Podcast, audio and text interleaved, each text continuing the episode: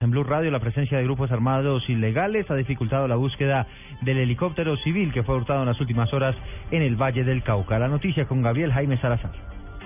La presencia de los tres grupos ilegales más beligerantes que tiene el país se registra en el municipio de Condoto, en el departamento del Chocó, escenario donde fue hurtado el helicóptero Bell tipo 26 de matrícula HK4511, el que fue hurtado por dos sujetos encapuchados. El reporte lo entrega el secretario de gobierno del Chocó, Bismar Calimeño. Bueno, en, esa zona operan de LLN, y las bandas criminales. Es un municipio minero, un municipio minero que ha estado azotado permanentemente permanentemente por las bandas criminales y por la guerrilla. Nosotros estamos pendientes de la Fuerza Aérea para ver qué, qué razón y explicación nos da frente a ese frente a este hecho, porque ellos que tienen el control del espacio aéreo en Colombia. Se estima que la autonomía de vuelo de la aeronave es corta porque no hubo reabastecimiento de combustible, lo que ha indicado el funcionario. En Medellín, Gabriel Jaime Salazar, Blue Radio. Ocho o cuatro minutos, un ciclista es la primera víctima fatal en carreteras del Valle del Cauca en este plan retorno. Carolina Tascón. La Policía de Carreteras hace un llamado de atención a ciclistas y motociclistas en el Valle del Cauca, porque la primera víctima en carreteras de este puente festivo resultó ser un hombre de 66 años que se movilizaba en uno de estos vehículos, José Gustavo Gómez Herrera, quien por una imprudencia resultó arrollado en vías del sur de este departamento. Capitán Carlos Caso, comandante encargado de carreteras en el Valle. Se nos presentó un accidente en la vía que conduce de Palmira hacia Maime. Por ese sector eh, iba un ciclista, el cual pues no tenía ningún tipo de prenda reflectiva ni nada y por la parte trasera colisiona un vehículo tipo automóvil. Lamentablemente pues el ciclista fallece en el lugar de los hechos. La policía recuerda que hasta caminando en la carretera se debe tener prendas reflectivas para hacerse visibles en espacios donde se acostumbra a movilizarse en alta velocidad. Desde Cali, Carolina Tascón, Blue Radio. A propósito del plan retorno, del plan retorno, la policía está listando reversibles para facilitar el regreso de los viajeros en este cierre del puente festivo. Daniela Morales. El coronel Juan Francisco Peláez, director de la Policía de Tránsito a nivel nacional, entregó algunas recomendaciones para los viajeros y explicó cuáles serán los reversibles que estarán disponibles para que se agilice el flujo vehicular y haya entrada más rápida a las ciudades. Algunos estarán sobre la Gran Vía y la vía Villavicencio-Bogotá. Tenemos que el reversible desde Villavicencio hacia Bogotá se iniciará desde las 2 de la tarde hasta las 8 de la noche. El reversible desde La Vega hasta el Rosal en ese mismo horario. La mesa hacia Mondoñedo, Mosquera, entre comenzará a la 1 de la tarde. Y las personas que pretendan ingresar por autopista sur a la, eh, por el sector de Soacha, pues tendremos eh, implementados un reversible de, uno de los carriles sale de Bogotá y también eh, tendremos la ventaja de utilizar un carril de Transmilenio. Hay que recordar que algunos de los cierres en las vías están en la zona de Cartagena, también en San Onofre, en Guateque y Sogamoso. Daniela Morales, Blue Radio.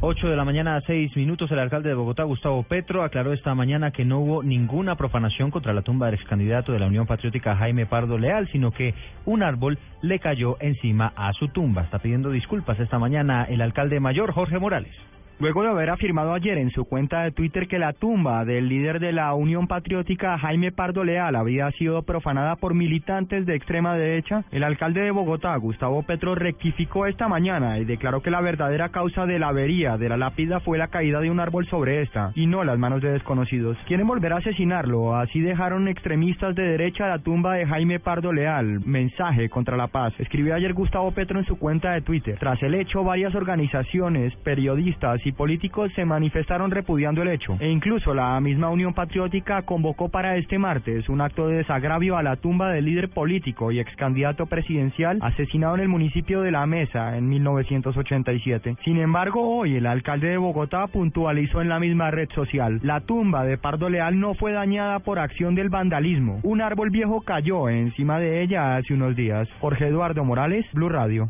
Blue Radio, la radio de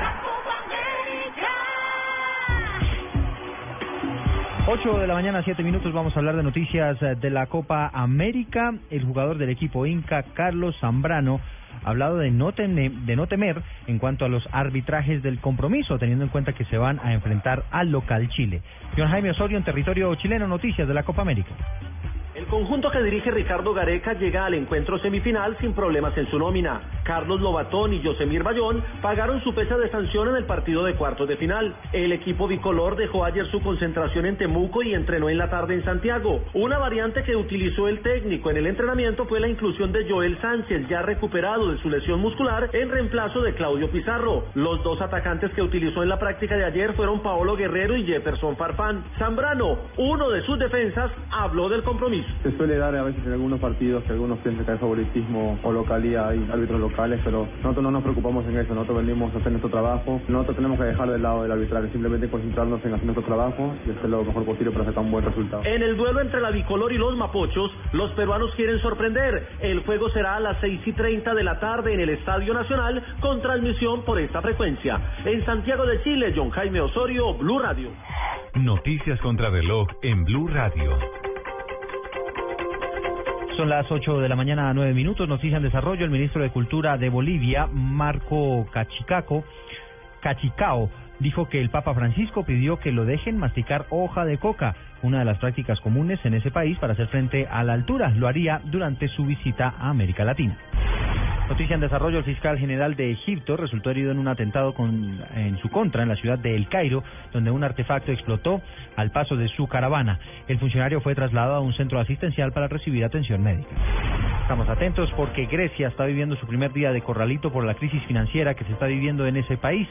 Los ciudadanos podrán sacar un tope máximo de 30 euros de los cajeros electrónicos por día, mientras que los bancos permanecerán cerrados por decisión del gobierno de ese país. Y la cifra tiene que ver con el número de ciudadanos británicos muertos en el atentado del viernes en Túnez, porque ya ascendió a 18, aunque se teme que la cifra sea mucho más alta, según ha informado hoy la oficina oficial del primer ministro David Cameron.